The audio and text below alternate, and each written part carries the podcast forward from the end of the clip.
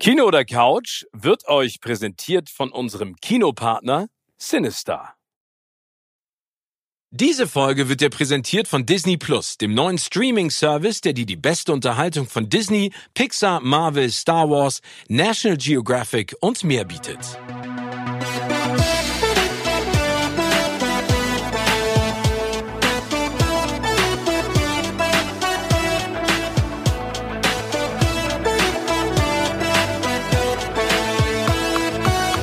In meinem Podcast Kino oder Couch treffe ich jede Woche prominente Menschen aus den unterschiedlichsten Bereichen. Egal ob aus dem Sport, Musik, Kino, Serien oder Entertainment-Business. Und gemeinsam sprechen wir über spannende Filme, Serien und natürlich das Leben. Und es wird die alles entscheidende Frage gestellt.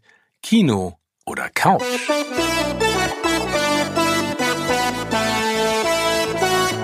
Bei mir zu Gast heute ist einer der begnadetsten Schauspieler des Landes. Egal ob als Crystal Meth süchtiger Bürgermeister, als Virologe, als Kommissar oder als traumatisierter Ehemann, beim Schauen seiner Filme kann man nur über sein Talent staunen. Auch Hollywood Luft hat er schon geschnuppert und in einem Werk von Steven Spielberg mitgespielt. Doch genauso gern mag er es auch sehr bodenständig in seiner oberbayerischen Heimat. Ich freue mich, dass du da bist. Servus und Hallo, Maximilian Brückner. Hi.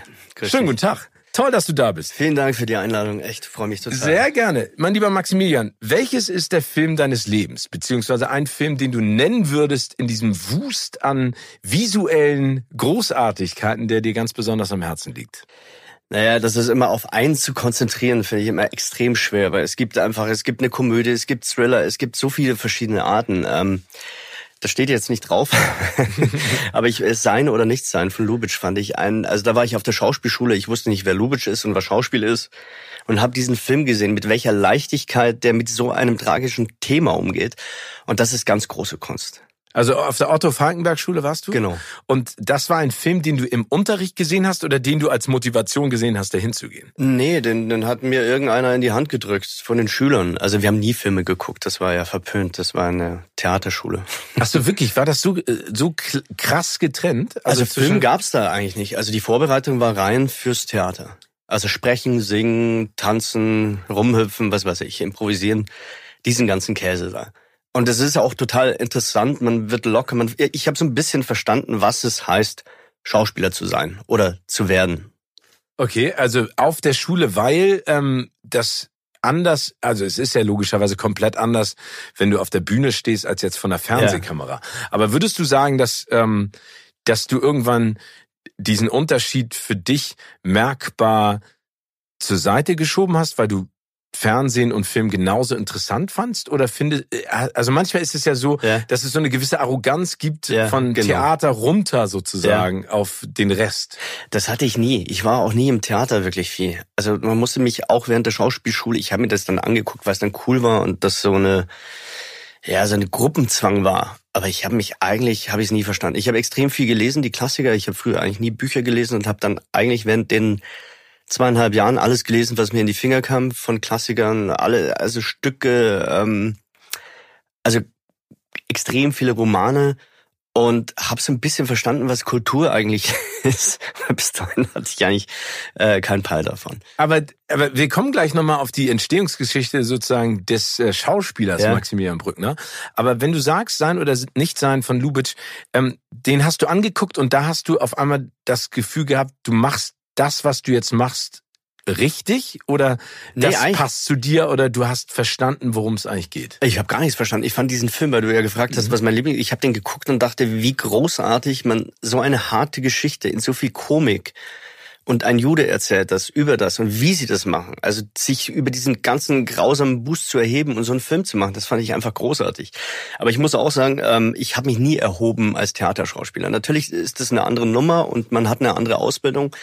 Aber mal ganz ehrlich, es kann einer von der Straße kommen, der einfach ein unfassbares Talent hat und dich einfach an die Wand klatschen. Es gibt dafür kein, es gibt so eine Ausbildung, wie man Sachen verstärkt, dass man besser spricht, dass man Sachen versteht, wie man eine Figur angeht. Und ich habe da noch jahrelang gebraucht. Das war ja nicht so, dass ich fertig war, sondern da ging es erst los. Aber ähm, ist es denn für dich Arbeit oder hat es eine unfassbare Leichtigkeit? Ähm, es hat mehr mit Leichtigkeit zu tun. Weil ich denke, wenn du, wenn du dich selber so zumachst, dann kommt nichts ran. Also ich mag das zum Beispiel auch nicht, wenn ein Regisseur rumschreit. Also da gibt's ja genügend, die das leider Gottes machen. Das ne? ist ja auch völlig in Ordnung und manchmal kann man ausflippen, aber wenn ich das Gefühl habe, es geht hier nicht um die Sache. Es gibt Leute, die schreien, aber der ist okay, weil ich weiß, was er will und das ist in Ordnung. Ist nie verletzend oder er will keine Menschen runtermachen. Was ich nicht packe, ist Eitelkeit am Set. Also es muss eigentlich um das gehen, was wir hier machen. Und da werde ich, das merke ich auch im Alter, da werde ich ziemlich böse. Also böse zurück. Ja, ja. Also ich habe äh, jetzt gerade ganz interessanterweise mit äh, einem Fernsehregisseur mich unterhalten und mit einem äh, Kran-Camera-Operator. Ja. Ne? Also die sind ja auch ganz wichtig in den Fernsehshows. Absolut. Und er hat mir von einem Regisseur erzählt, der die ganze Zeit die Leute angeschrien hat, auch in der Probe und dann fing die Live-Sendung an und dann hat der, äh, der Kran-Führer gesagt, ich möchte nicht, dass du mit mir so sprichst. Mhm. Und dann ging es trotzdem weiter und dann ist er einfach aufgestanden und rausgegangen mhm. in der Live-Show. Also der, der Kamera. Ja, der Kamera, äh, Camera Operator. Und dann haben sie ihn angerufen und da saß er schon im Auto und haben gesagt, du musst zurückkommen. Und ich gesagt, nee, nee. ich komme nicht zurück. Und das fand ich total cool, weil das ist ehrlich gesagt auch das Zeichen, das man setzen muss, weil am Ende ist es ja eine Teamarbeit. Das verstehen ja die wenigsten. Nee. Es geht ja um, um, um alle Gewerke von klein bis groß und man ist ja nur ein Rädchen darin. Und deswegen Richtig. Mag ich diese Einstellung zur Arbeit bei ganz also nicht bei ganz vielen, bei einigen Kolleginnen ja. und Kollegen überhaupt nicht. Ich, es ist auch nicht produktiv und letztendlich hat der Mensch selber ein Riesenproblem, dass er da ein Set schleppt. Weil jemand, der in sich ruht und äh, der ist halt einfach extrem unsicher und dann versucht er es mit Brüllen und Brüllen macht dich ja noch kleiner. Also ich kann Typen, es gibt so Charaktertypen, die einfach ein bisschen rumschreien, weil sie so sind, ein bisschen cholerisch, aber die mag man. Man, man weiß, die sind nicht gehässig oder bösartig oder treten kleinere, also was heißt, die ja, unter ihnen stehen. Genau. Ja. Und, und das sind Leute, die ich nicht aushalte. Also in, in jeglicher Branche. Hinter, vor der Kamera ist, ist egal. Ich mag sowas nicht. Nenn mal ein Beispiel, also ohne jetzt einen Namen zu nennen, aber gab es schon mal so eine Begegnung für dich ja. auf dem Set? Ja, ja. ja? Und was ist dann passiert? Ganz am Anfang. Ich glaube, es war der zweite Film und es ist nichts passiert. Also auch Schauspieler, die wirklich Namen hatten, haben sich weggedreht, weil jeder Angst hatte, dass er in, unter die Fuchtel kommt von dem Typen. Und ich stand da und dachte, okay, das ist normal oder wie, wie? Und die Frau die, es war eine Frau natürlich, die fertig gemacht wurde, weil dieser Typ extreme Komplexe hat. Ähm, die hat aufgehört. Mit der Schauspielerei? Ja. Und nach dem Film? Nach dem Film, die hat aufgehört. Aber der hat die zur Sau gemacht, das war wie Folter, würde ich das nennen. Und gab es dazu einen Anlass? oder? Also Nein, gar nicht. Äh, die musste irgendwie einen Text sagen, guten Tag, äh, hier ist Frau. Wa was? Ich verstehe nichts. Nochmal. Ja, ähm, ja, guten Tag, hier ist Frau. Was? Guten Tag. Ich meine, es war völliger Blödsinn. Es ging einfach nur um diese Frau rund zu machen, bis sie nicht mehr konnte. Und ich saß so da und wenn du ganz frisch in der Branche bist, heute würde ich aufstehen und wahrscheinlich dem eine reinhauen oder einfach gehen und sagen, du, wir gehen, das ist, den kann man nicht ernst nehmen. Aber es sind so Prozesse, die musst du lernen, weil wenn du ganz frisch bist, stehst du halt da und denkst, ist das jetzt normal? Es ist, hat auch was damit zu tun, ähm, klar, wenn du jetzt ein Nebendarsteller der, und der dritte von links bist, dann ist das sehr, sehr schwierig. Deswegen finde ich auch, dass man als Hauptdarsteller auch die Atmosphäre von einem Film ein bisschen führen kann und sollte. Hast du das Gefühl, dass sich das über die Jahre geändert hat? Also ist es positiver oder ist es durch den Druck auch von außen, durch die Masse an Menschen, die ja auch in dieses Gewerk sozusagen reinschwemmen ja. und Karriere machen wollen, vielleicht noch bösartiger? Nein, finde ich eigentlich gar nicht. Im Gegenteil. Ich finde auch die jungen, äh, gerade die jungen Schauspieler, also ich bin jetzt auch nicht mehr der Jüngste, aber die sind extrem professionell nett. Also natürlich gibt's immer irgendeine Ausnahme, aber wie gesagt, der hat ein Problem am meisten mit sich selber. Äh, ich finde, dass das wahnsinnig gut geworden ist die letzten Jahre. Und äh, gerade MeToo hat da auch extrem geholfen. Dass äh, manche, und es war sehr männerlastig natürlich, äh, gedacht haben, sie sind hier Gott und können sich dementsprechend verhalten. Ich habe ähm, ja, Mitte der 90er Jahre bei MTV angefangen und dann habe ich auch so Regie gemacht ja. für einzelne Sendungen und für so Musikvideos. Und ich weiß noch, der Typ, mit dem ich damals zusammengearbeitet hat, der hat gesagt, du musst ein Diktator sein. Ne? Du musst die Leute unterdrücken, du musst denen sagen, was. Und ich habe mir gesagt, warum? Also ja. warum, ne, den Bildmischer, ja. den, den Menschen, die Kameraleute. Dann meinte er, nee, sonst tanzen die auf der Nase rum. Und das habe ich nie verstanden. Und er hatte ein Riesenproblem, weil, mhm. weil er diese, diesen Druck und diese Wut und diese Lautstärke immer mehr verstärkt hat, weil, weil die Leute ihn ab einem bestimmten Punkt einfach nicht mehr ernst genommen haben. Das ist ja? natürlich. Und ähm, das Problem ist ja, wenn ich dir was sage, was richtig ist. Wenn ich merke, du, äh, da war irgendwie ein Haspler drin oder das Komma falsch gesetzt oder falsch betont. Das ist eine klare Ansage. Dann merke ich, oh, der hat eine Ahnung, dann ist es eine Form von Respekt. Man, es geht um die Arbeit. Wenn aber so eine Lautstärke entsteht, dann hat der Typ Typen Druck und kann mit Druck natürlich nicht umgehen und versucht den da irgendwie zu kompensieren. Und die werden immer krasser, weil sie merken, also ich habe einmal mit meinem Bruder zusammen gedreht, im Flo, und der ist eigentlich Rettungssanitäter, aber dreht hin, hin und wieder und du bist halt auch eine Macht. Also du kannst ja auch einen Regisseur ausheben, der, wenn der irgendwas sagt und unverschämt oder dann lächelst du und sagst, glaubst du wirklich? Und wenn du zu zweit bist, dann guckst du den halt die ganze Zeit an, wenn er irgendwas macht, ne, und schüttelst halt so. Also du kannst das ja auch umdrehen. Was Habt ihr das gemacht? Das haben wir gemacht, ja. Weil, weil das hörte Resi aber am nächsten Tag auf. Am nächsten Tag war das ein anderer äh, Typ, weil man kann ja den Druck genauso erzeugen. Es ist ja genauso im Interview, wenn wenn einer unverschämt ist oder wenn man das Gefühl hat, der will einen, dann sage ich halt ja, nee, weiß nicht. Dann weiß ich, du hast zehn Fragen und die sind innerhalb von zehn Sekunden vorbei der muss ja auch was bringen. Also es ist ja miteinander. Es ist alles ein Miteinander. Das stimmt. Ich finde es ist okay, dass man mal krass, äh, äh, krasse Fragen stellt oder mal ein bisschen auf den Zahn führt. Das ist völlig in Ordnung. Aber wenn man das Gefühl hat, also man kann sowas auch, das habe ich aber auch erst gelernt, wo ich dachte, ich sage jetzt einfach nur ja, nein. Und dann, dann kann man das ganze Ding auch wegschmeißen. Das, das sehe ich ganz genauso. Und vor allen Dingen, also wenn ich da mal irgendwie, also nicht so viele Interviews gebe wie du, ich sage immer, ihr könnt mich ja im Prinzip alles fragen, was ihr wollt. Klar. Aber ich habe ja auch das Recht, zu allem Ja oder Nein zu sagen, Richtig. oder das möchte ich nicht beantworten. Genau. Ne?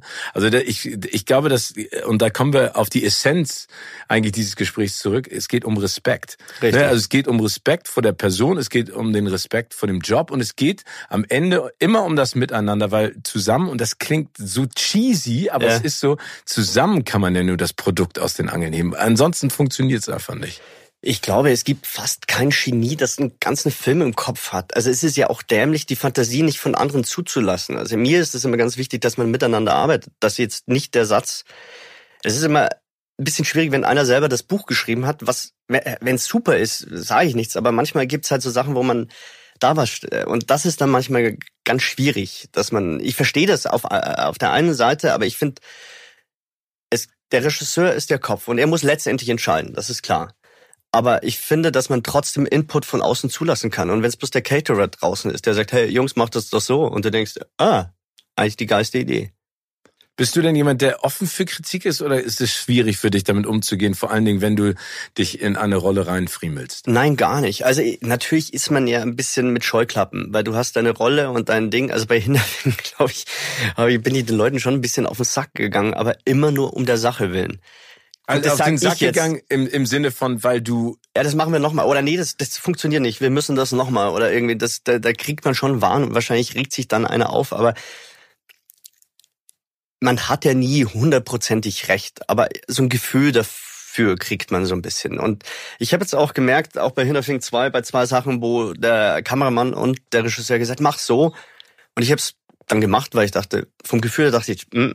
und ich guck's mir dann an und denke, nee, da hattest du recht, da hatte ich recht, äh, ich hätte es nächstes Mal anders machen sollen. Die Frage ist aber immer die Art des Umgangs. Es ist immer ein Miteinander. Also ich glaube nicht, dass es so ein Brain gibt oder es gibt vielleicht so Ausnahmen, aber der alles allein in seinem Kopf hat. Was ich so hart finde an der, an der Schauspielerei, und das bewundere ich bei dir und bei anderen, ist, wenn eine Fernsehshow gemacht wird, ist es ja immer chronologisch. Ne? Ja. Ob das jetzt live oder live on tape ja. ist, du startest ja bei A und endest bei Z. Mhm. Ähm, das heißt, ich weiß, ich habe die Pause, aber ich groove mich zumindest ein. Also ja. ich habe die Chance sozusagen, mich da rein zu Mhm. Du musst schon da sein, aber ihr dreht ja fast nie chronologisch. Das heißt, du fängst ja manchmal an mit ja. mit W und springst dann auf B und dann gehst du zu genau. O und dann machst du Z. Wie wie schaffst du es von vornherein so auf den Punkt zu sein, dass es im Prinzip für den Zuschauer keine kein Abfall gibt, sondern immer eine eine straighte Rolle? Ja, du brauchst ein gutes Buch erstmal, dass die Dinge nicht, also es gibt ja oft Bücher, wo du denkst, wie komme ich, das stimmt alles nicht so und jetzt versuche ich mich da irgendwie so durchzulavieren irgendwie. Aber grundsätzlich musst du ja einfach Gedanken machen, wo war ich vorher und das, ich, ich finde mittlerweile das gar nicht so schwer mehr, wo ich bin mit der Figur. Aber ich habe immer gesagt, ich bin kein Method Actor, aber was schon passiert, merke ich einfach so eine Woche vorher, du, du denkst drüber nach oder du redest zum Text, meine Frau sagt, ah, machst du wieder Text, weil ich einfach, fällt mir gerade irgendwas ein, ah, das könnte ich so sagen oder das könnte ich so spielen. Also im kleinen, kleinen Method Acting geht dann schon irgendwie los, obwohl ich es nicht mag, wenn man das so, äh, so, ja, Leute, die sich dann da voll rein und dann kann man mit denen nicht mehr reden, das das ist, das nicht, ist nicht der Fall. Aber so wirkst du auch nicht. Aber ist es denn, ist es denn eine Legende? Das hört man ja eben auch ganz häufig, dass bei Filmdreharbeiten oder Seriendreharbeiten immer mit einer relativ intim oder krassen oder harten Szene auch eingestiegen wird für die Figuren, damit man sozusagen direkt auch das Eis bricht? Oder ist das nee, also das gar kommt nicht eher so, aufs Finanzielle an. was, am, was am günstigsten ist zum Einsteigen oder was, weil die haben, das ist, kostet ja extrem viel Geld. Das heißt, die Leute ähm, setzen das natürlich so, dass es passt für die und nicht, dass es für uns. Manchmal gibt's das bei Filmen, wenn man sagt, ich habe das schönste Paar das ist ein Kinofilm, äh, da ist ein Pärchen im Urlaub und wird von Jung Jugendlichen überfallen. Beide werden ausgezogen, gezwungen, Sex zu haben, was nicht funktioniert. Und dann wird seine Frau vor ihm von dem anderen vergewaltigt. Das dauert 15 Minuten und dann geht eigentlich der Film los. Ganz anders. Ähm, und da hat natürlich der Regisseur darauf bestanden, damit man weiß, von was man spricht, damit man diese Szene am Anfang dreht. Und da haben wir auf Mallorca gedreht und am Anfang bist du so ein bisschen schammig, würde ich sagen, so auf Bayerisch, dass du halt äh, ein bisschen nackt rum, aber irgendwann interessiert es ja eh keinen mehr und ähm, dann geht es und es hat auf eine gewisse Art Spaß gemacht, weil man gemerkt hat, wir machen da echt was Gutes. Das ganz tolle Schauspielerin Luise Heyer, das hat super funktioniert.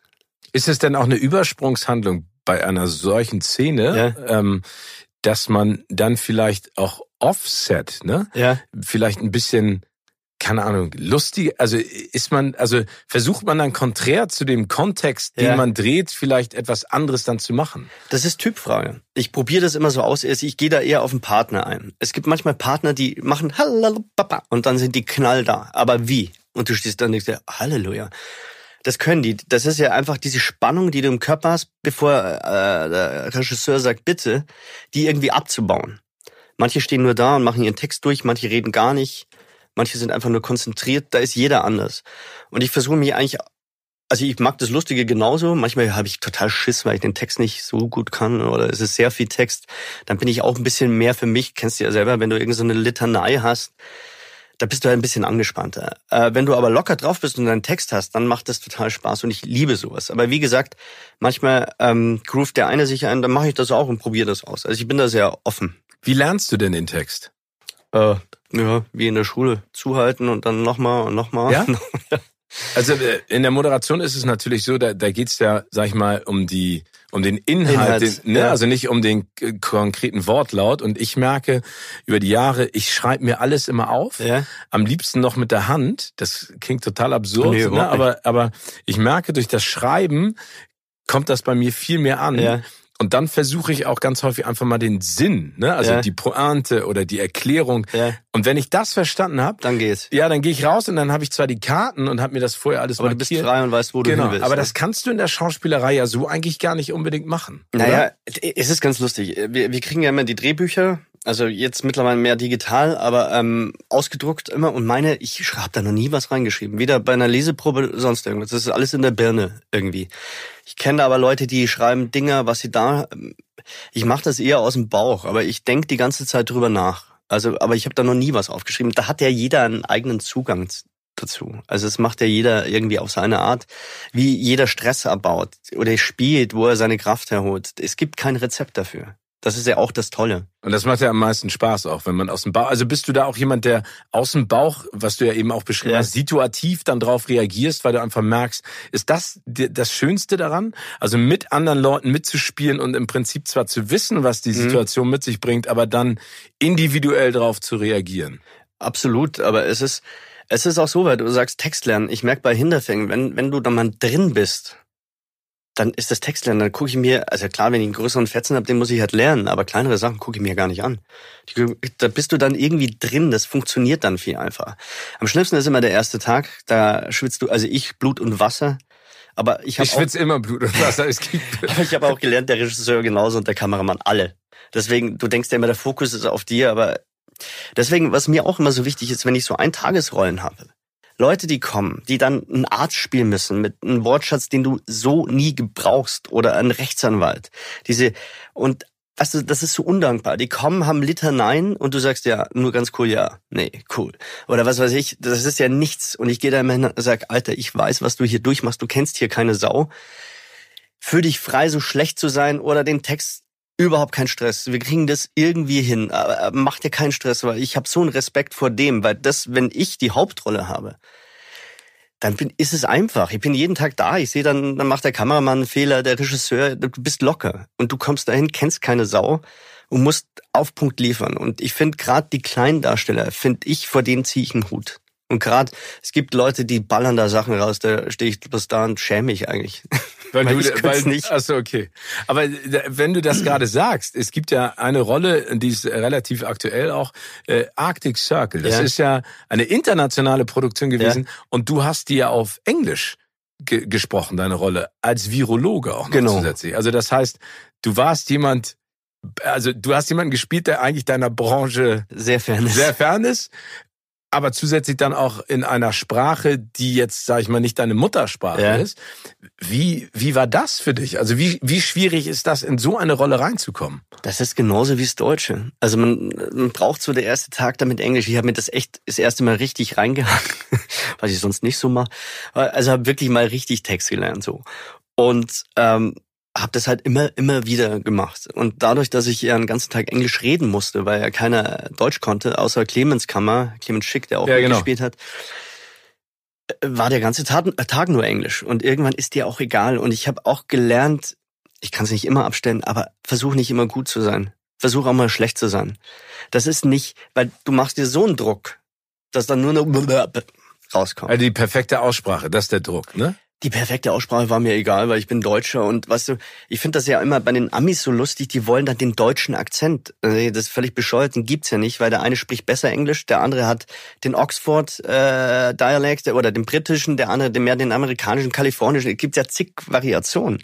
Und ich finde das immer so absurd, dass man da drauf so pocht, weil wenn einer eine Uniform anhat, meistens eine Nazi-Uniform bei den Deutschen, dann hat er eh den Deutschen. Also ich finde das immer so ein bisschen das ist so realitätsfern, weil jeder spricht anders. Der eine einfach besser und der andere schlechter. Finde ich, ich habe äh, auch vor langer Zeit, ähm, Tia Carrere ist ja so eine Schauspielerin und es gab eine Serie in Amerika, die ist Relic Hunter. Ja. Die haben sie in Toronto gedreht.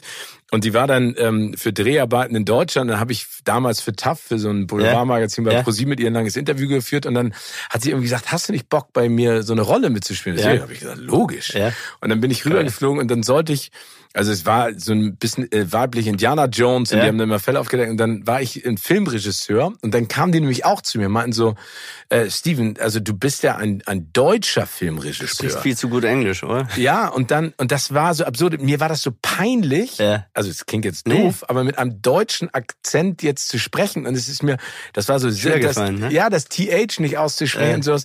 Und das war komplett so gegen meine eigene, gegen mein eigenes Gefühl. Aber deswegen ist es ja, glaube ich, auch so wichtig, wie du das sagst, dass man sich einfach fallen lässt und am Ende geht es ja um deine Rolle. Das ist, du der, sagst der, es. Der, der, der Dialekt oder Akzent ist ja sekundär. Es ist völlig egal. Ich meine, du hörst ja bei mir, du hörst es bei mir auch, jeder hat einen anderen äh, Flow.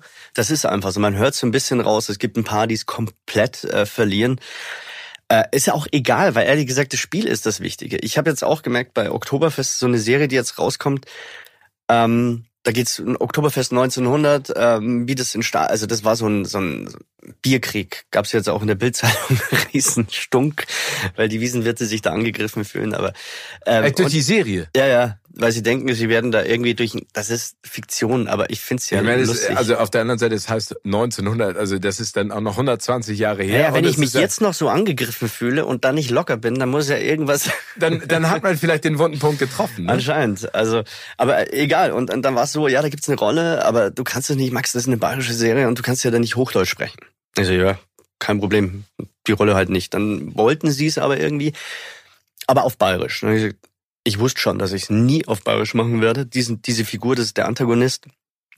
Ähm, und das Lustige. Du bist derjenige, der den Bierkrieg anzettelt, also. Ja, ich bin so eine Schlange, würde ich sagen. Also, aber macht total Spaß. Habe ich auch noch nie gespielt, so eine Richtung und konnte mich da frei entfalten und auch das Buch noch umschreiben.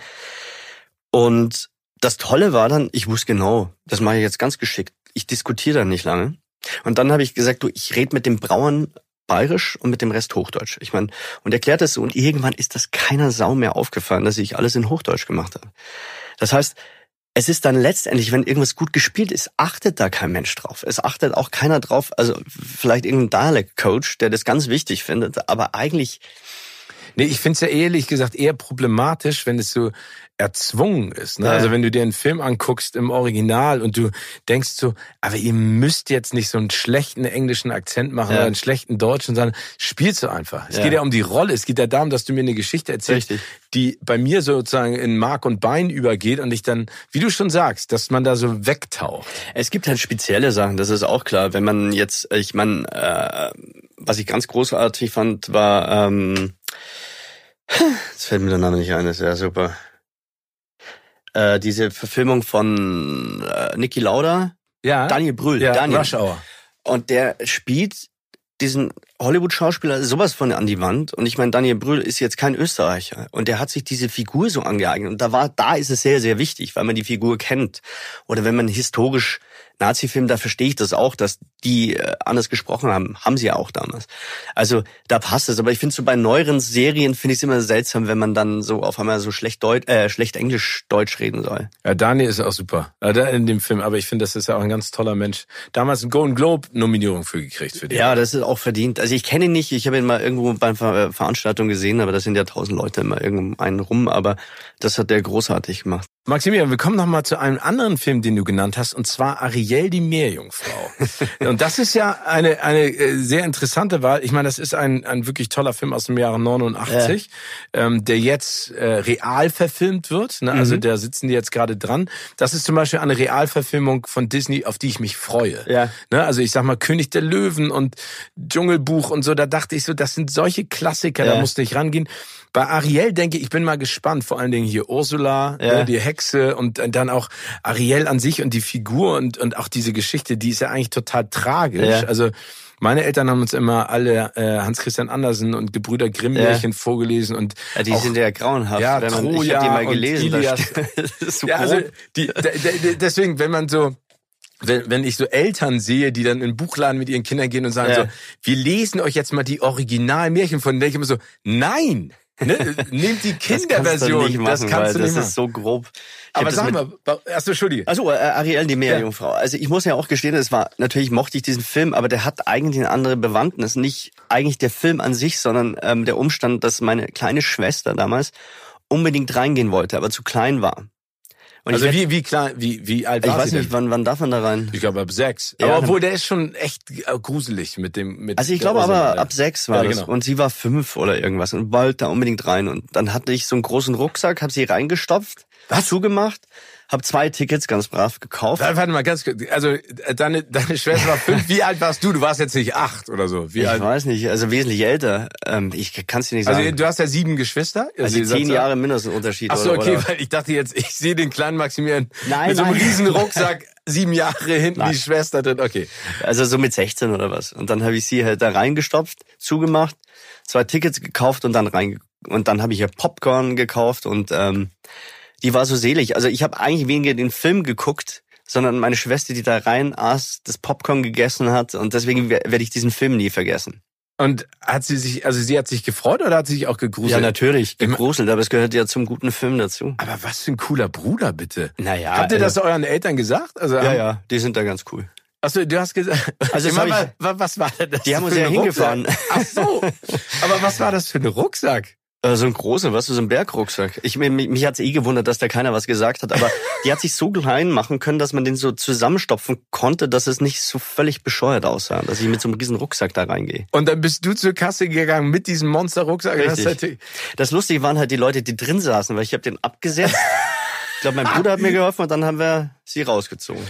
Ich wäre gerne in dem Kinosaal gewesen. ich hätte mir das gerne angeguckt, weil das ist ja das Absurdeste. Das, ja. das, ist ja wie so ein Ehrlich Brothers David Copperfield Zaubertrick und dann habt ihr noch genau. Hasen rausgeholt. Ja, schön Sie abgestimmt, meine Brüder. Wir sind ja einige und dann ging das. Wie ist das denn mit, äh, mit also ihr seid ja, ähm, sag ich mal, alle in diesem Metier auch ja. unterwegs. Kam das denn irgendwann von, also wie ist es denn dazu gekommen, dass ihr alle, sag ich mal, dieselbe Berufsrichtung auch angestrebt habt? Wir haben die gar nicht angestrebt. Also wie gesagt, bei mir war es auch ein bisschen mehr Zufall. Ähm, ich wollte eigentlich woanders hin. Das war auch ein Zufall. Mein Bruder, der ist ja Rettungssanitäter oder Notfallsanitäter mittlerweile und ähm, der war an der Falkenberg-Schule. Ein Jahr oder ein halbes Jahr und hat gesagt, das ist mir zu blöd, ich gehe wieder zurück. Also ich meine, der war schon im richtigen Berufsleben bei mir, weil das, da war noch so alles offen. Ähm, und ich hatte einen Kinofilm, äh, nee, einen Fernsehfilm. Und das war zugesagt und eigentlich abgesegnet. Und dann haben die gesagt von der Schule, nee, geht doch nicht. Und dann habe ich denen absagen müssen, ich glaube drei Tage vorher, vor Dreh. Ich sagte, ich darf nicht. Warum? Also weil, weil das, Film und das Ja, ist ein bisschen Theater. schwierig. Okay. Das ist heutzutage wieder viel einfacher geworden, aber damals war das noch ein bisschen strikter. Und ich war im ersten Jahr oder im zweiten, zweiten oder so. Jedenfalls ähm, haben die gesagt, hey, wir brauchen jemanden, der so aussieht und ein bisschen. Und ich gesagt, ja, ich finde, mein Bruder kann gut spielen, aber den müsst ihr euch angucken. Und dann hat er ein Casting und dann hat er die Rolle. Und dann hatte der schon vor mir eine Agentur. Also Witzig, obwohl er es gar nicht wollte. Nö, und der macht es halt so nebenbei. Und Flo ist, der ist cool, der sagt, du, Tauscht ihr euch denn auch untereinander aus als Geschwister? Also sagt ihr mal, äh, hier im Drehbuch, ich weiß nicht genau, hilf mir mal, oder nee, das der, ist gar der nicht? Flo ist, der lernt den Text irgendwo nebenbei. Also der, der nimmt es sehr locker. Dem ist es ja, er ist ja nicht davon abhängig. Aber das ist vielleicht auch, auch eine schöne Leichtigkeit, wenn man die reintragen kann. Ne? absolut. Der, der weiß, äh, wenn er äh, gerade jetzt auch in der Krise, was, was, was wirklich abgeht. Deswegen ist der tiefenentspannt. Aber auch nicht immer, weil er seinen Text manchmal nicht so perfekt hat. Aber der kann gut spielen und der macht es super. Bist du Team Kino oder Team Couch? Ähm, ich wäre eigentlich mehr Kino. Also ich merke einfach, wenn ich zu Hause bin, Couch natürlich, weil ich dann mit der Familie, du wirst zu Hause sein. Wenn ich unterwegs bin, gehe ich sehr viel ins Kino. Alleine und guck mir alles an, was, was, du, man, man hat ja auch so viel Zeit, was du in den Städten, man ist ja nicht, man hat Wochenenden, wo man irgendwie die Zeit totschlagen muss. Und da liebe ich das. Schade, dass ich jetzt nicht drehe, sonst wäre ich schon in Tenet drin. Und der ist großartig. Ja, das denke ich mir. Kann ich dir jetzt schon mal sagen. Wa- Was brauchst du für einen schönen Kinobesuch? Gibt's da für dich ein Ritual? Nee, am liebsten gehe ich alleine. Ja? Ja, lustigerweise. Also ich bin auch gerne allein ins Kino gegangen, ähm, weil man ist anonym in einer Masse und kann es gemeinschaftlich genießen. Das fand Richtig. ich immer ganz toll.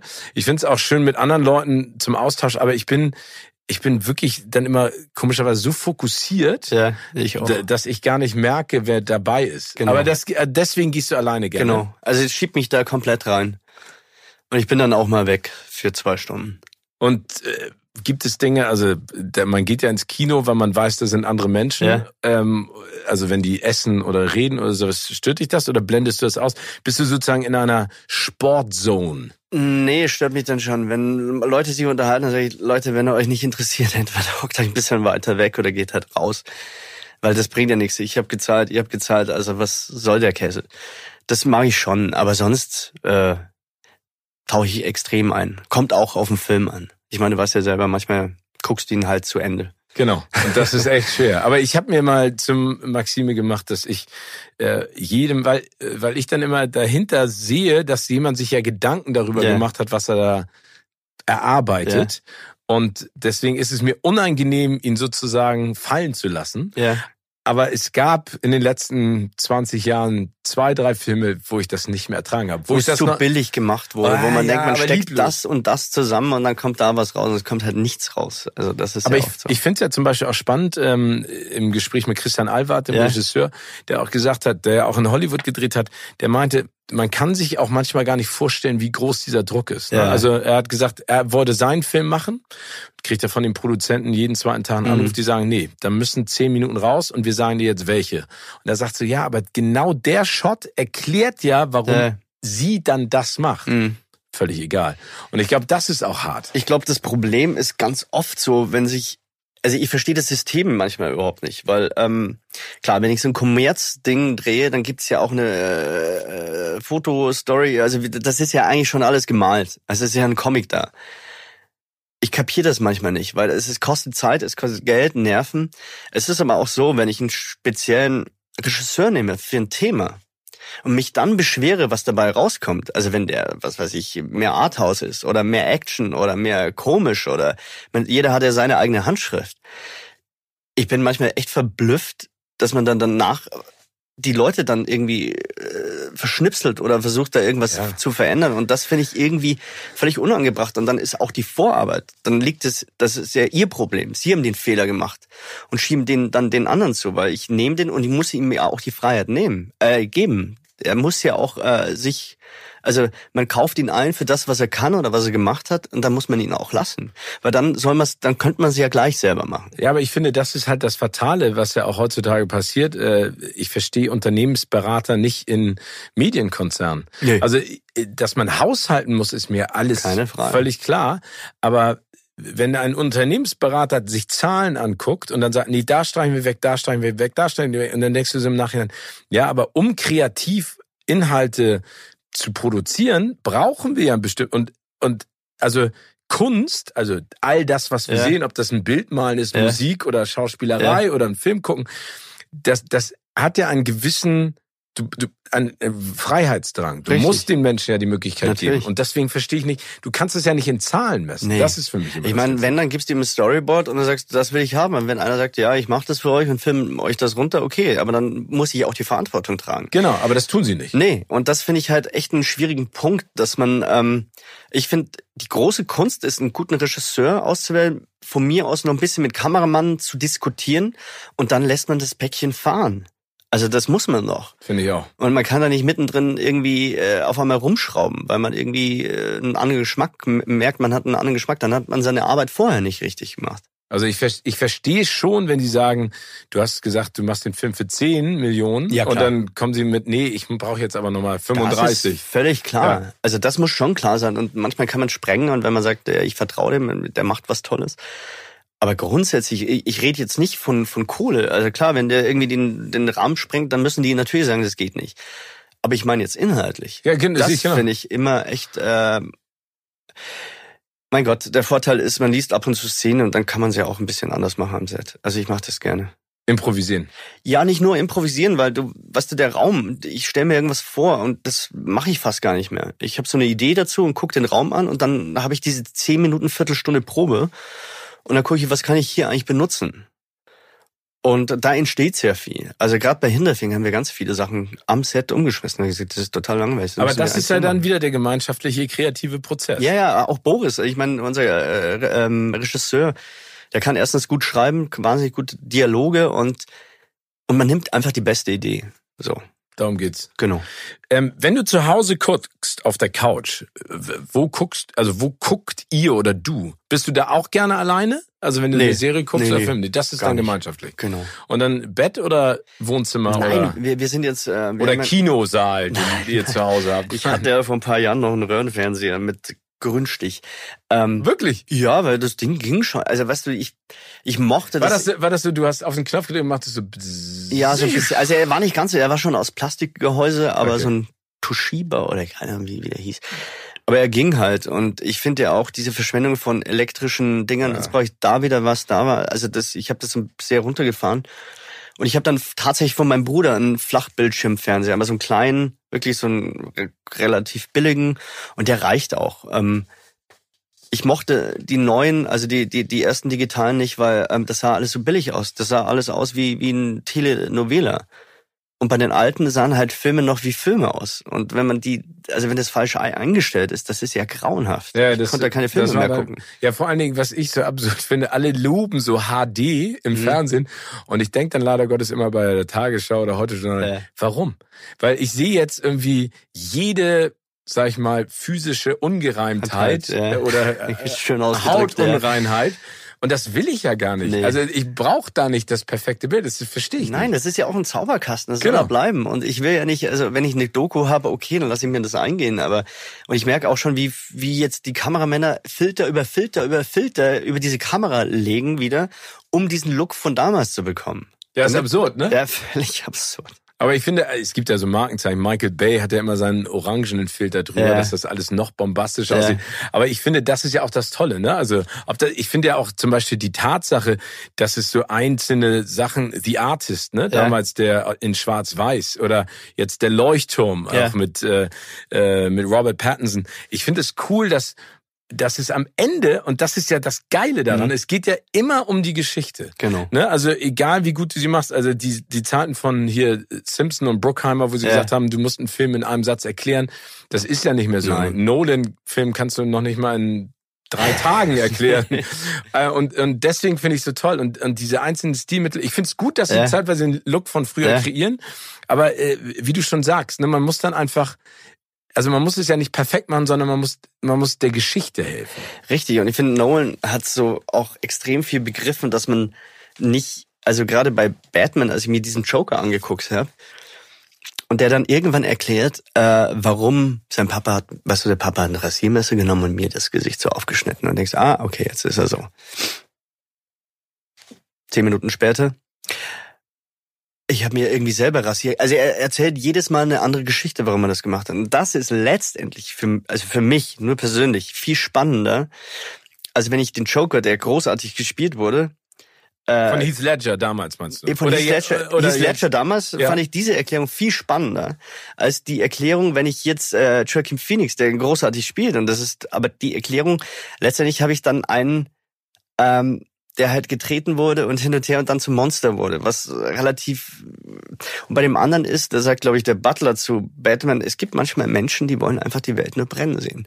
Und diese Erklärung macht ist halt irgendwie finde oh, ich Gänsehaut, wenn du das sagst, weil ich mich genau dran erinnere. Weißt du das? Ja. Und, das fand ich so geil und das hat Nolan begriffen.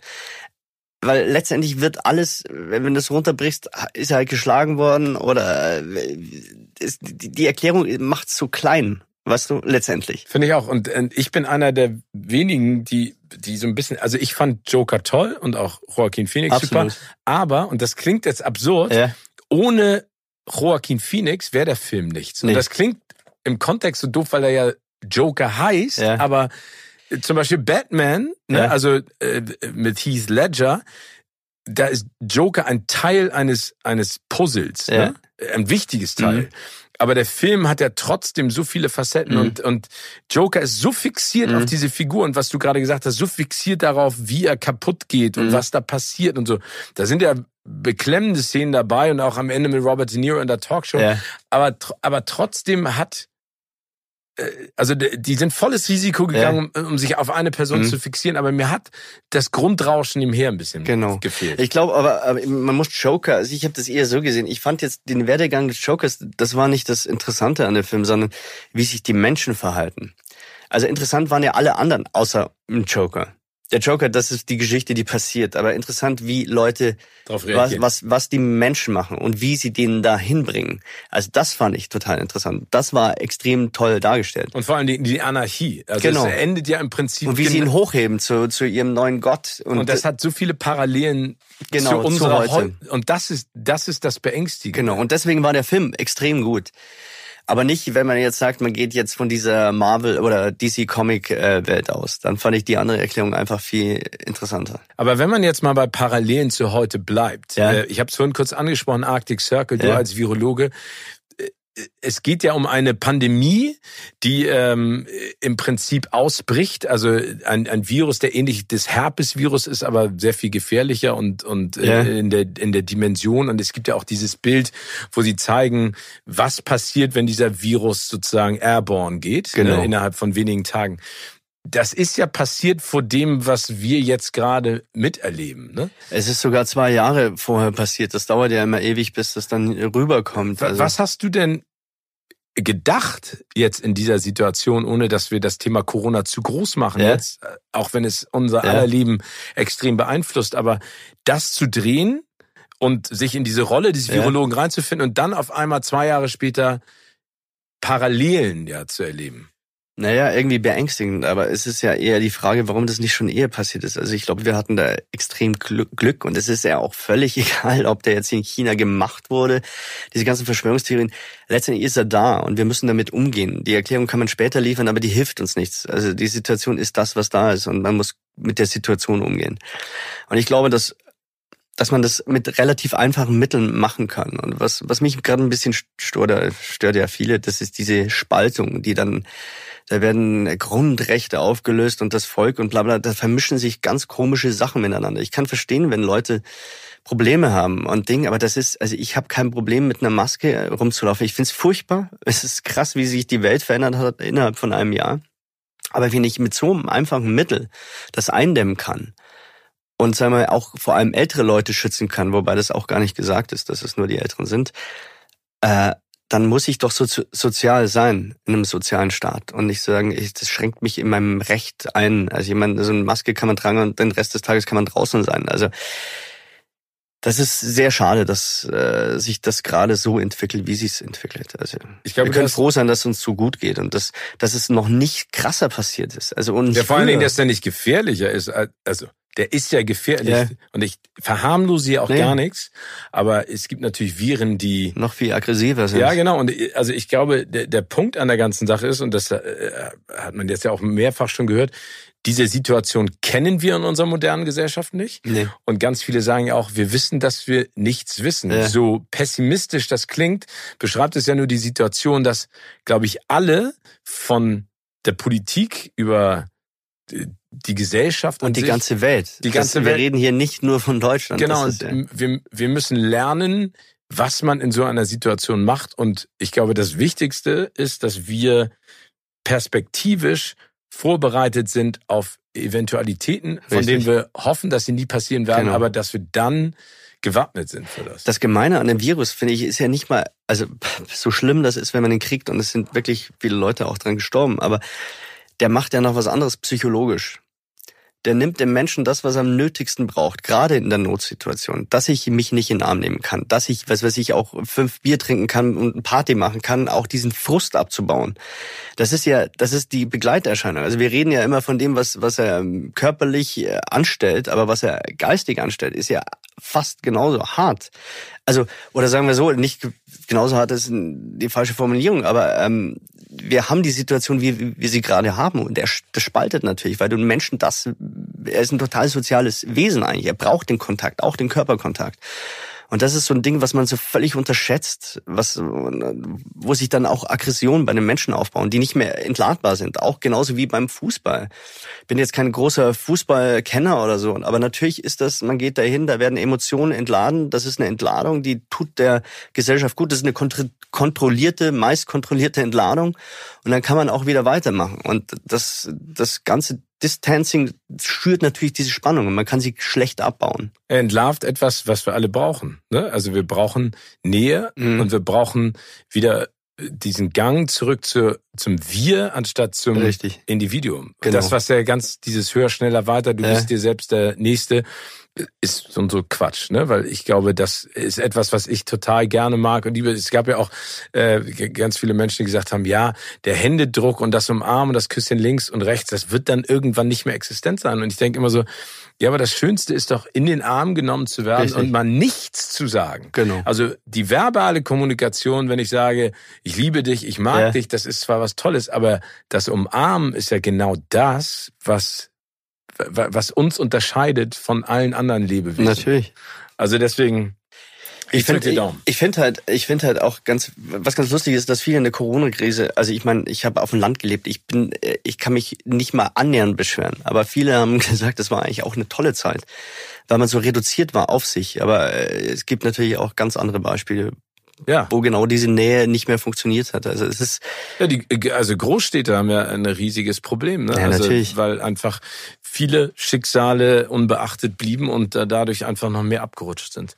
Ich würde gern mit dir noch mal über etwas sprechen und ich weiß, dass du das auch schon häufiger gesagt hast, aber Gefährten. Mhm. Steven Spielberg. Ja. Ähm, ich würde mal sagen, eine Galionsfigur, die über allem thront, wenn man so ein bisschen Film und mhm. Fernsehen mag und äh, ich weiß, es gibt viel Kritik auch an seiner Person und seinen Film, aber er ist ja jemand, der seinen Traum immer gelebt hat mhm. und vor allen Dingen, ich habe ihn auch ein paar Mal schon treffen dürfen und mit ihm Interviews gemacht, ein Mensch, der eine so kindliche Freude ausstrahlt, Ja. an dem wir, also eine Dankbarkeit immer noch, dass er sagt so, ich meine, ich habe damals einen Film gemacht über einen Hai, an den hat keiner geglaubt, der ist ständig untergegangen, weil der nicht richtig konzipiert war und jetzt mache ich irgendwie Indiana Jones und was Ja. weiß ich. Hast du ihn getroffen und wenn ja, wie lange und wie war die Begegnung und wie war das für dich allgemein? Also erstmal muss ich sagen, ich komme in dem Film eigentlich gar nicht vor. Ja, Weil- aber aber trotzdem. Ich, Ich weiß, dass einmal sieht man mein Gesicht ganz groß und sonst im Hintergrund, die haben einen Part, wie es oft bei Filmen ist. Das war mit, ich habe mit einem Dan zusammengespielt, ein super Typ und der ganze Part wurde rausgenommen. Aber ich du hast- hatte, ich hatte ich. Text und Szenen und ganz groß auch. Aber so ist das manchmal. Aber es ist mir auch ehrlich gesagt völlig egal. Ich habe den getroffen natürlich. Ähm, ich habe mir noch nie so in die Hosen geschissen. Also in meinem Übermut dachte ich, ja, die paar Texte kann ich schon. Also ja, habe noch meine Fra äh, Frau eingeladen, weil ich so viel Zeit hatte und und dann Wo habt ihr gedreht? in, in der Nähe von London. Okay. Da, äh, wo sie Gladiators gedreht haben, den Mhm. Anfang, oder Robin Hood mit Mhm. Russell Crowe, das ist alles ein Hügel. Der wird immer ständig hergenommen. Und dann bin ich in der Früh, wirst du halt um vier abgeholt und dann merke ich, ah, kann ich mir meinen Text eigentlich richtig gut so und und ich habe das eher so locker genommen und dann ist mir der Arsch auf Grundeis gegangen. Das kann ich gar keinen sagen. Ich bin dahin. Dann sind da drei. Aber warum ist der der Arsch? Weil du Naja, auf einmal Steven- realisiert, Steven Spielberg ist ja cooler Name übrigens. ich, und ich bin Indiana Jones Fan. Ich bin mit dem Zeug groß geworden mit seinen Filmen. Also das ist völlig absurd. Du denkst, klar, ich treffe den jetzt. Ich weiß, das stimmt, aber das ist ja völlig surreal. Und dann kommst du hin, dann sind da halt riesen Festzelte. Das eine ist Kostüm, das eine ist Essen, das andere ist Make-up. Und dann kommt einer und holt sich dann ab. Ich weiß noch, das war der, wie der Gang nach Canossa, als ich da runter den Hügel bin und dachte, ich treffe den jetzt. Also hat sie gesagt, äh, hi Maximilian. Hi, äh, Maximilian, uh, are you ready? Let's go. Okay, dann sind wir halt runter und dann ähm, kommt er uns entgegen, aber wie wie aus dem Film, wie man ihn kennt, Sonnenbrille um 9 Uhr früh oder um 8 Uhr früh, Cappy auf, eine Zigarre. Hey, Maximilian, nice to meet you. How you doing? Uh, uh, fine. Äh, ja, let's do a rehearsal. Und dann war das letztendlich, man muss es so runterbrechen. Also ich habe ja immer extreme Angst, wenn ich mal drin bin, dann ist es kein Problem mehr. Aber wie gesagt, diese Kurzauftritte sind dann immer, Das sind die härtesten. ja, und dann haben wir geprobt. Und deswegen schimpfe ich immer so auf die Akzent. Leute, weil ich hatte den Text eigentlich gut drauf und dann, wir hatten schon alles gedreht. Nee, das war eine Probe. Und dann war alles gut, super, geht, ha, gut, super. Dann ähm, war der Hang voll, ich weiß nicht, mit 200 Autos aus der Zeit, die hatten zwei Stunden, ähm, mussten die das alles wieder zurücksetzen. Also Reset. Achso, weil die, weil, weil du auf die Ursprungs. das war mein Beginn- Hintergrundbild. Oh, zwei Stunden. Und dann denkst du, wenn ich jetzt verkacke, dann bin ich tot. Ich bin einfach nur tot. Und dann hab ich und ich kam durch. Ich habe Gott beschworen, ich will nicht gut spielen, einfach, dass der Text rauskommt. Einfach nur, dass die Worte hintereinander, auch egal was sie bedeuten, einfach nur, dass sie rauskommt. Bitte, bitte, bitte. Und die kam raus und ich dachte geil. Und dann kam die äh, dieser Dialect Coach, deswegen habe ich da glaube ich so einen kleinen. Okay. Das letzte Wort stimmt nicht so, wie ich es gesagt habe. Ich sag, wieso? Ich sag das so. Nee, nee. Ja, dann nochmal. Und dann habe ich genau an dem Wort immer. Ja, wenn die dich einmal auf so ein Wort. äh, Aber der Typ ist so cool. Max, relax. Again, again. Und dann habe ich es drei, vier Mal und dann war's perfekt. Und die sind ja, ich meine, allein sein Kameramann, das sind ja so lockere Typen, die müssen ja nichts mehr. Die wissen, was sie da tun. Ich glaube, Kaminski, Ja. oder wie- genau. Ein Janis geiler Kaminski. Typ. Hockt da oben auf dem Auto, die fahren da durch, alles explodiert. Er mit der Zigarre, der macht sich ein Späßchen, äh, verarscht noch die, die, die bulgarischen Reiter, die da ihre, ihre Pferde trainiert haben. Der ist, also es ist unfassbar. Das merkst du, die sind so lang in dem Job, die wissen, was sie tun. Ähm, das war unglaublich. Und äh, was ich nie vergessen werde, einer der, der Schauspieler, der ein bisschen mehr Drehtage, ich glaube, ich hatte fünf und der hatte sieben oder acht, hat, ist irgendwann, ey, äh, sag mal, hast du auch nur eine Nummer, äh, Soldier Nummer zwölf oder was? Und so, ja. Ja, gut, äh, meine Rolle ist schon ein bisschen größer. Also ich meine, da müsste eigentlich, also, der braucht doch einen Namen. Und dann ich, ich frag den jetzt einfach, ich sag, Mensch, ist doch völlig, ist doch wurscht. Ja, was geht er dann hin? Ich sitze so daneben und guck mir das an und denke, Alter. Also er geht zu Spielberg hin. geht zu Spielberg. Um, uh, I'm, I'm sorry, I, I would like to have a name for my character, you know, um, because I've, it's uh, soldier number 13, so it's just a number. Ich guckte ihn so an und ich dachte, jetzt bin ich gespannt. You know, my friend, you know, in the past, the, the German gave us numbers. So I think it's very funny. I give them numbers. So, also er hat halt einfach umgedreht. Das war so eine geile Antwort. Hat aber noch gelacht. Also er hat einfach gesagt, früher haben halt die Deutschen den Juden äh, Nummern gegeben. Ich dachte, es ist mal lustig, das anderes zu machen. Und der stand da wie ein Vollidiot und der hat ihn halt einfach stehen gelassen. Und das fand ich so eine geile Antwort. Das und aber ganz, ganz locker. Er hat den jetzt nicht irgendwie versucht, sondern er hat einfach so eine, das so rausgelassen. Und dachte ich, echt cooler Typ. Und wie war es dann am letzten Tag? Also gibt es dann auch eine offizielle Verabschiedung oder ist das bei so einer nee, Masse? Bei so einer Produktion, da wird angekarrt, weggefahren, angekarrt. Ähm, da waren ja, da waren ja alle Größen äh, Englands dabei ähm, oder so Eu Europas zumindest. Ähm, nee, ich hatte noch ein paar schöne Tage mit zwei französischen älteren Schauspielern. Ich kannte die dann im Nachhinein super lustig drauf. Wir sind dann, wir haben uns London mit so einem Bus angeguckt die zwei 80-Jährigen haben immer den, den jungen Mädchen hinter. Also das Klischee von zwei Franzosen. Total nett. Also ich habe mit denen wahnsinnig viel Spaß.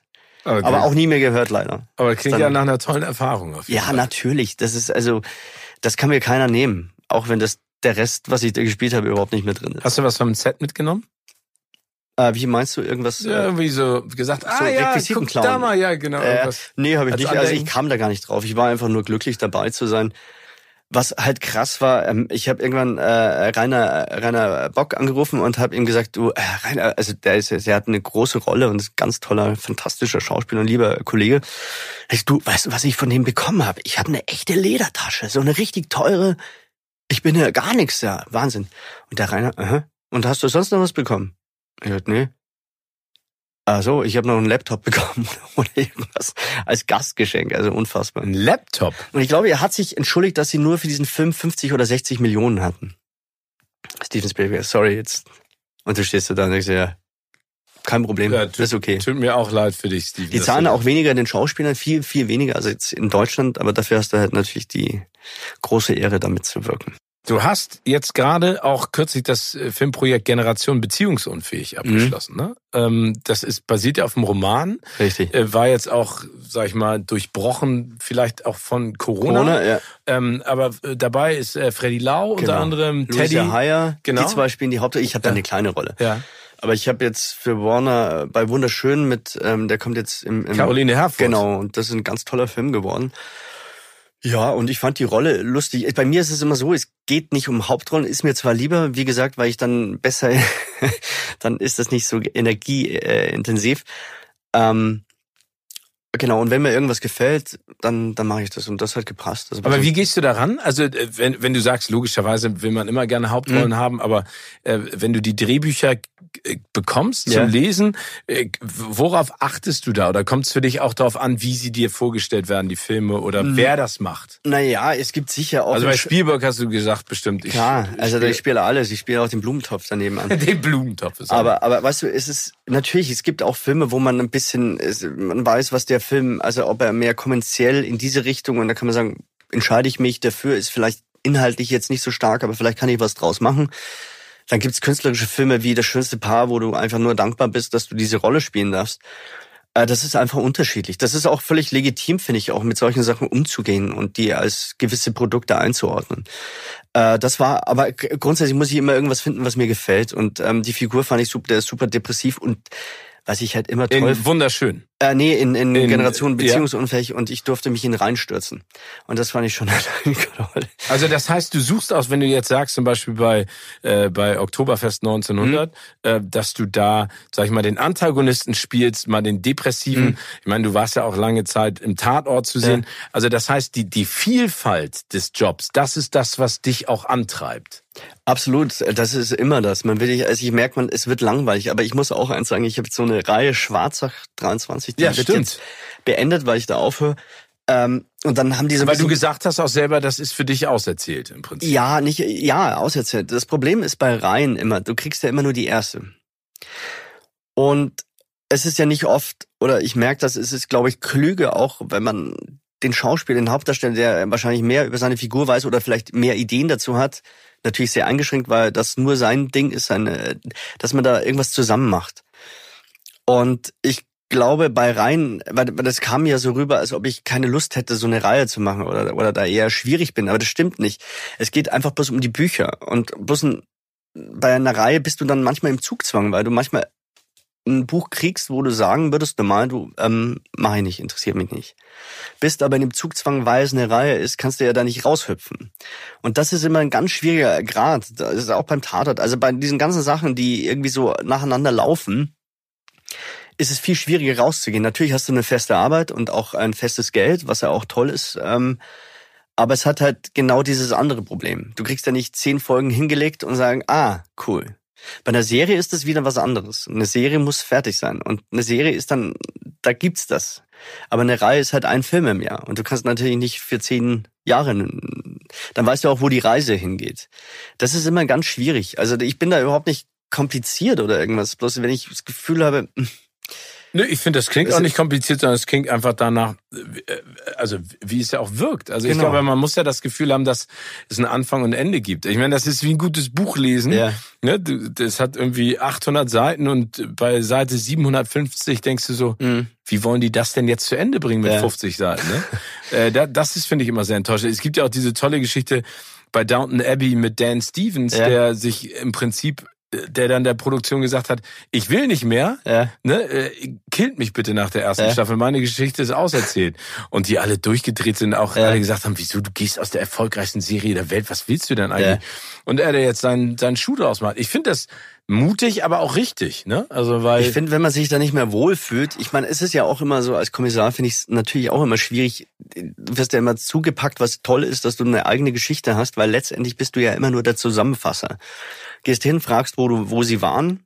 Ja, wo du bist, also du bist nur, eine ganz wichtige Klammer. Klar, aber nur als Schauspieler ist es halt irgendwann, du hast nicht so viel Futter. Also eigentlich haben ja die Leute, die dann die Rollen spielen in einem Tatort, oft die interessanteren Sachen.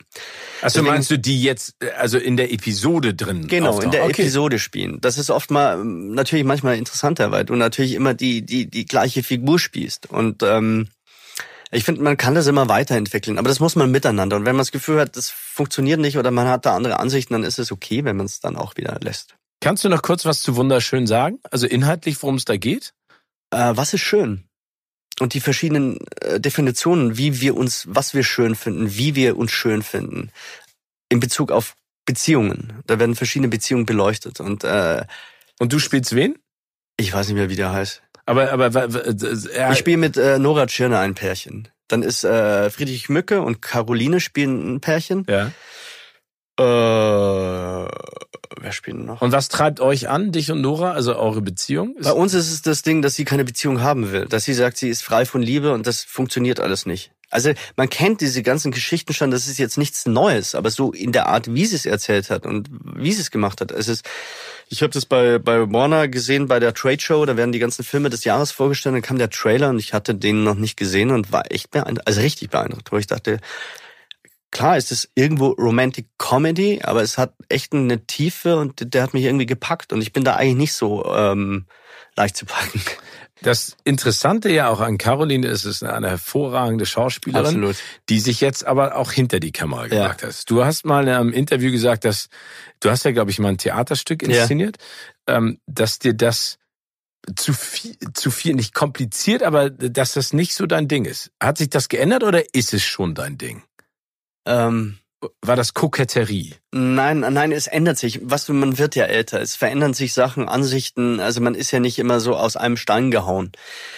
Ich habe das damals gemacht, das Theater, und da, ich glaube, ich war auch zu faul, weil ich irgendwann dachte, hey, ich habe euch jetzt alles gesagt, jetzt spielt das doch. Diese Akribie, die ein, ein äh, Boris Kunz bei Hinterfing hat und abends noch ein Motiv suche, wo ich mir denke, also eigentlich habe ich den besseren Job. Ich stehe vorn, krieg den Applaus, verdient doch okay. Äh, ich, das ist eine Passion, wo ich noch nicht ganz weiß, ob ich die habe. Ob ich diesen, diesen bis zum letzten drücke, wo ich sage, ach, das passt schon. Da, ich glaube, ich bin zu faul dafür. ich traue mir. Also das ist ja, so eine ganz, ab. Das kommt ja vielleicht noch mit dem Alter. Also ich muss sagen, das Theater, das war echt schwierig. Also das, ähm, ich kam da auch nicht mehr durch. Habe ich aber auch wieder draus viel gelernt. Also mittlerweile traue ich mir zu, aber ich weiß nicht, ob ich es will.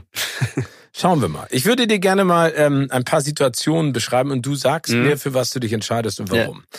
Stell dir vor, du brauchst auf eurem Hof dringend eine helfende Hand. Wer wäre oder könnte dich am besten unterstützen und vor allen Dingen womit? Stefan Luca, Nora Tschirner oder Clemens Schick?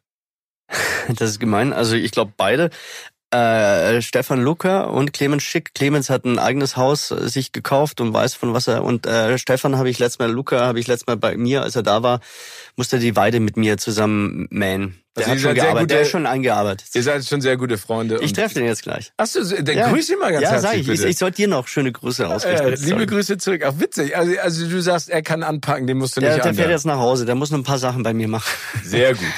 Du dürftest nur noch eine deiner Leidenschaften ausüben. Für welche würdest du dich entscheiden und warum? Tuba spielen, Schuhplattlern oder actiongeladene Aktivitäten machen, wie zum Beispiel Gleitschirmfliegen, Kajakfahren, Snowboarden, Surfen? Actiongeladen Dingsbums. Also wir haben jetzt gerade, mein Bruder und ich, ähm, darf nicht sagen, an welchem See. Wir haben gerade, äh, wir fahren gerade Wasserski, wo man, wo man eigentlich nicht mit dem Motorboot fahren darf. Und wir haben das mit einer Umlenkrolle und einer 125er ähm, Moped gelöst wo wir das Seil hinten anhängen und dann immer Wasserski fahren am Sonntag. Im Ernst? ja. Also das, aber das. Ich zeig dir nachher ein Video. Okay, auch sehr gerne. Aber das, das sind Sachen, die brauchst du als Ausgleich für dich. Das, das macht halt Spaß. Das ist wie so ein kleiner. Also meine, unsere äh, Frauen schütteln nur den Kopf, ob wir nicht ganz dicht sind. Aber es macht so einen Bock. Und letztes Mal war da ein Riesengewitter. Es hat gestürmt. Wir sind da im vollen Nass hin und her wieder rausgepaddelt, bist völlig am Ende, aber es macht einfach tierisch Spaß. Aber das heißt, solche Sachen, ist das für dich ein Adrenalinkick, um, also manchmal macht man ja solche Dinge, um ja. sich lebendig zu nein, fühlen. Nein, das habe ich nicht. Nee? Ich fühle mich durchgehend lebendig.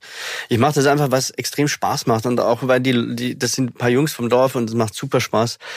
Ich mache hier im Eisbach, wenn ich in München drehe, gehe ich surfen, habe da ein bisschen angefangen. Aber da gibt's da so eine Hackordnung oder darfst du da einfach? Nee, das war früher so. Du musst okay. da schnell sein. Also wenn ich kann nicht draufspringen, das ich war nie Skateboardfahrer, also ich kann zwar skaten, aber nicht so dieses Rumhüpfen hockst dich hin, schnell rauf und wenn du gleich weg bist, ist okay und wenn du fährst, ist auch okay. Also ich finde, das ist sehr angenehm. Ich habe das früher mal probiert, da wurde ich fast verdroschen.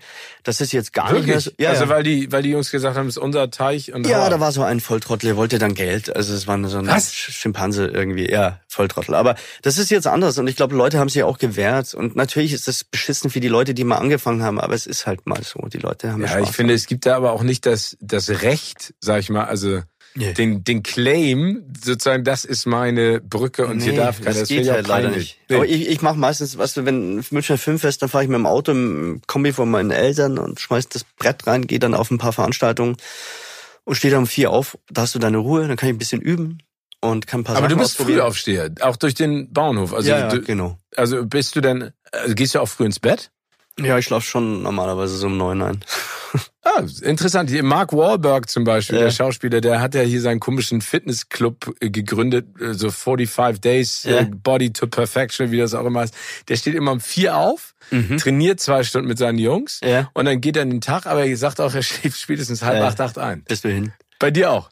Eher so. Also ich, ich bin, ich mag die Nacht, wenn man irgendwie feiert und ein bisschen weggeht, aber wenn ich jetzt sagen wir so, wenn ich keinen Alkohol oder Kaffee oder oder oder Cola trinke, dann schlafe ich dir um neun am Tisch ein.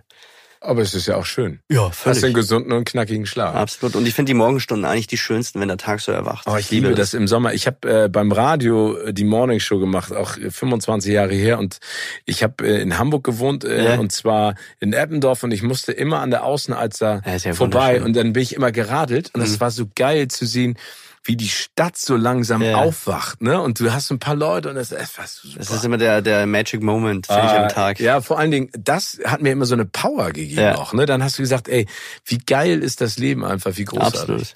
Äh, wir haben eine Rubrik, die nennt sich Words of Wisdom und da gibt es so ein paar äh, Sachen, die man gerne auch erfährt von Menschen, die mhm. so erfolgreich sind wie du. Was hat dir beim Erreichen deiner Ziele am meisten geholfen? Was hat mir da geholfen? Natürlich meine Familie als Basis, dass ich nie das Gefühl habe, ich kann wirklich auf die Schnauze fahren. Ich hatte immer ein Netz mit doppeltem Boden und es gibt einem eine gewisse Freiheit und Lockerheit. Und die hatte ich immer. Und gleichzeitig wusste ich schon, ich will unbedingt Film drehen, also wo ich hin will, wie ich es ungefähr machen will. Also nicht völlig planlos alles, aber ähm, das hat mir immer extrem geholfen. Aber wie gesagt, die Pläne muss man auch über den Haufen schmeißen. Auf welchen Ratschlag hättest du am liebsten verzichtet?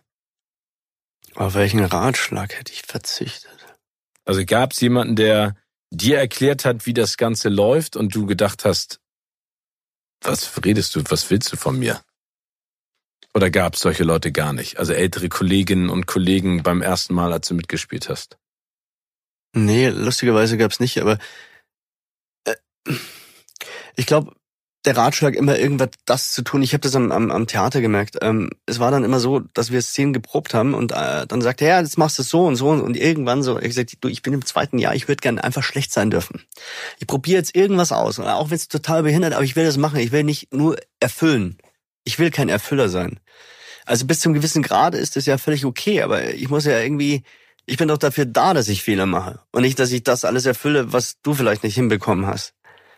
Das habe ich so formuliert, das war nicht so gut. Wieso, was gab's da? Ärger? Ja, natürlich ich habe halt irgendwann mal gesagt, wenn du so toll bist, warum spielst du dann nicht auf den großen Ding? Das war ein bisschen unfair, weil es war ein guter Lehrer, aber es, ging mir halt auf den Sack. Aber es kenne ich. Ich habe äh, an der UCLA Film- und Fernsehproduktion studiert und ich hatte einen New Yorker Freund und wir hatten einen Mann, der vorne saß, der kontinuierlich erzählt hat, wie man Filme macht und äh, wie die erfolgreich sind und genau, worauf man ah, die ganze Zeit. Und äh, neben mir, äh, Tom hieß der, meldete sich irgendwann ne, und meinte so, Entschuldigung. Und dann meinte der Lehrer, ja. Und dann meinte sie, wenn Sie wissen, wie das alles geht und wer was schlecht macht äh. und warum das schlecht ist und wie man erfolgreich ist. Warum sitzen sie dann hier und machen nicht äh. selber Filme? Und das war, war das war in der Sekunde so unangenehm für den Lehrer, aber das es war so richtig, ja. weil er einfach so eine Grundarroganz hatte, die uns allen auf den Sack gegangen mhm. ist. Weil es war nicht so nach dem Motto so. Kein Respekt davor, sondern man kann ja genau. irgendwas kritisieren. Das ist ja völlig legitim. Jeder darf das, aber das ist immer die Frage dessen. Und wenn man sich über die Sachen stellt, dann ist es halt. Ist immer doof. Ja. Was ist für dich keine Selbstverständlichkeit? Mein Leben. So wie ich es führe. Das ist keine Selbstverständlichkeit. Es ist keine Selbstverständlichkeit, dass ich äh, diesen Erfolg habe. Es ist keine Selbstverständlichkeit, dass ich Geld habe, dass es mir gut geht, dass ich gesund bin, dass ich so eine tolle Familie habe und dass ich überhaupt in dieser Welt so aufwachsen durfte und nicht irgendwo in Simbabwe in und nicht weiß wie lang. Also das ist das das vergessen die Leute immer, die Dankbarkeit dessen, dass das nicht selbstverständlich ist, das ist reines Glück. Bist du jemand, der viel reflektiert auch? Ja, ich denke schon. Aber ich finde, mm, Manchmal muss man einfach nur einfach ins Wasser hüpfen und dann schwimmt man schon. Aber ist das ein Ratschlag, der dir geholfen hat? Also gibt's einen Ratschlag äh, auch von deinen Eltern? Ich meine, acht, also acht Kinder. Ja. Das ist ja schon der Hammer. Chapeau an ja. die Brückner Eltern. Ähm, aber äh, bei so vielen Kindern, dann, äh, also gibt's einen Ratschlag, den sie euch allen mitgegeben haben? Ein positiver, der dich auch so so leitet, so führt? Ich, ich ja? weiß nicht, so Ratschläge. Ich glaube, man gibt jetzt nicht, äh, Junge, du gehst jetzt und pass auf dich auf und mach das. Ich glaube, dadurch, dass ich der Älteste bin, gucke ich halt immer auf meine Geschwister auf eine gewisse Art. Natürlich verändert sich das. Du kriegst selber Familie hin und her, aber du hast immer das Gefühl, das machen zu müssen. Also meine Eltern, denen kann ich bloß dankbar sein, weil die haben mich auf die Falkenberg-Schule. gesagt, Probier das mal. Ich dachte, die sind nicht ganz dicht. Mein Vater ist Rechtsanwalt, also es ist eher so eine gehobene Mittelschicht, würde ich sagen. Also irgendwie so, wo man jetzt nicht erwarten würde, dass der Papa einem sagt, mach das, aber irgendwie hat er, hat er recht.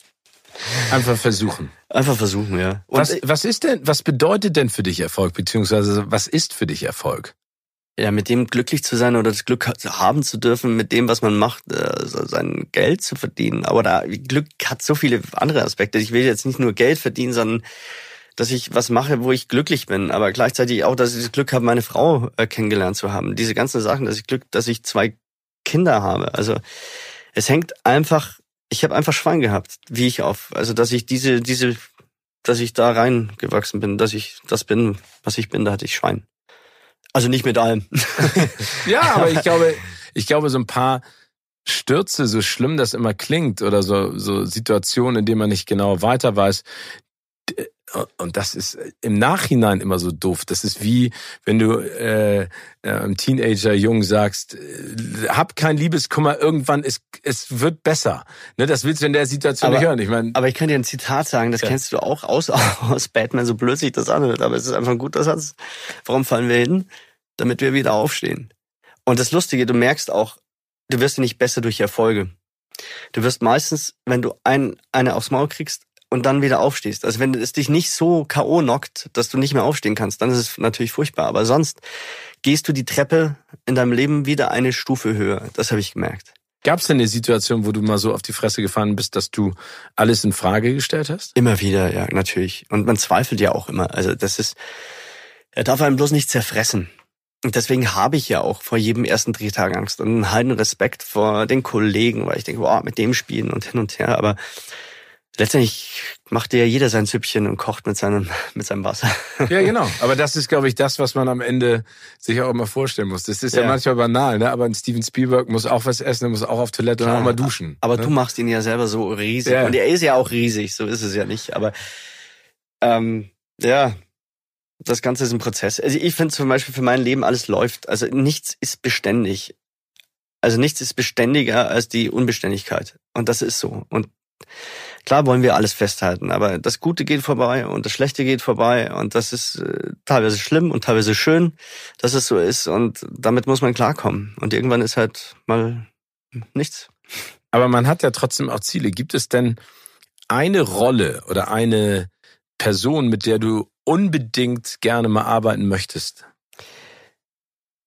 Ich weiß nicht, ob ich arbeiten möchte, aber ich finde halt, ähm, vielleicht trifft das auf diesen Schauspieler. Ich, ich, ich mochte Denzel Washington immer schon wahnsinnig gerne. Ich fand, dieser Typ ist völlig unterschätzt, leider. Ich finde, der kann so viel Facetten und der hat immer irgendwas, wo du nicht weißt, woher kommt das.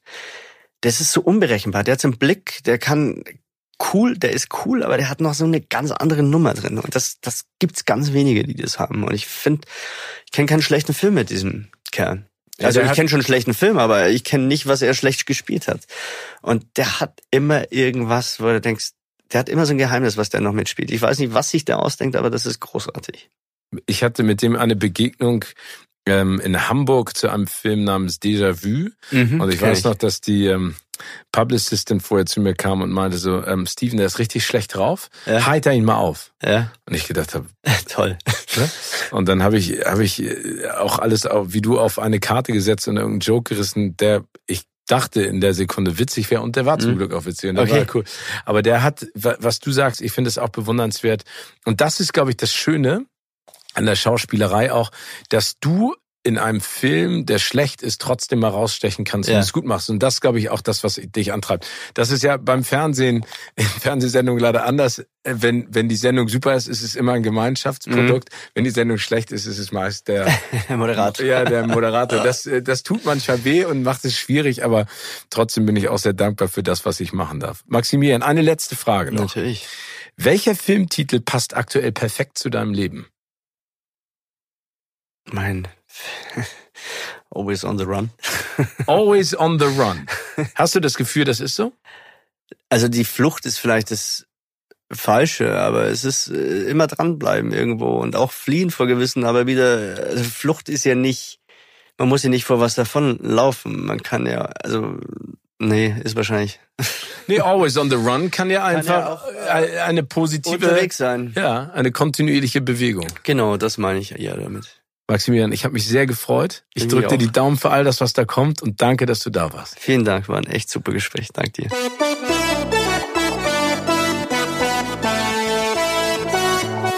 Diese Folge wurde dir präsentiert von Disney Plus. Jetzt abonnieren unter disneyplus.com und beste Unterhaltung streamen zu jeder Zeit, an jedem Ort.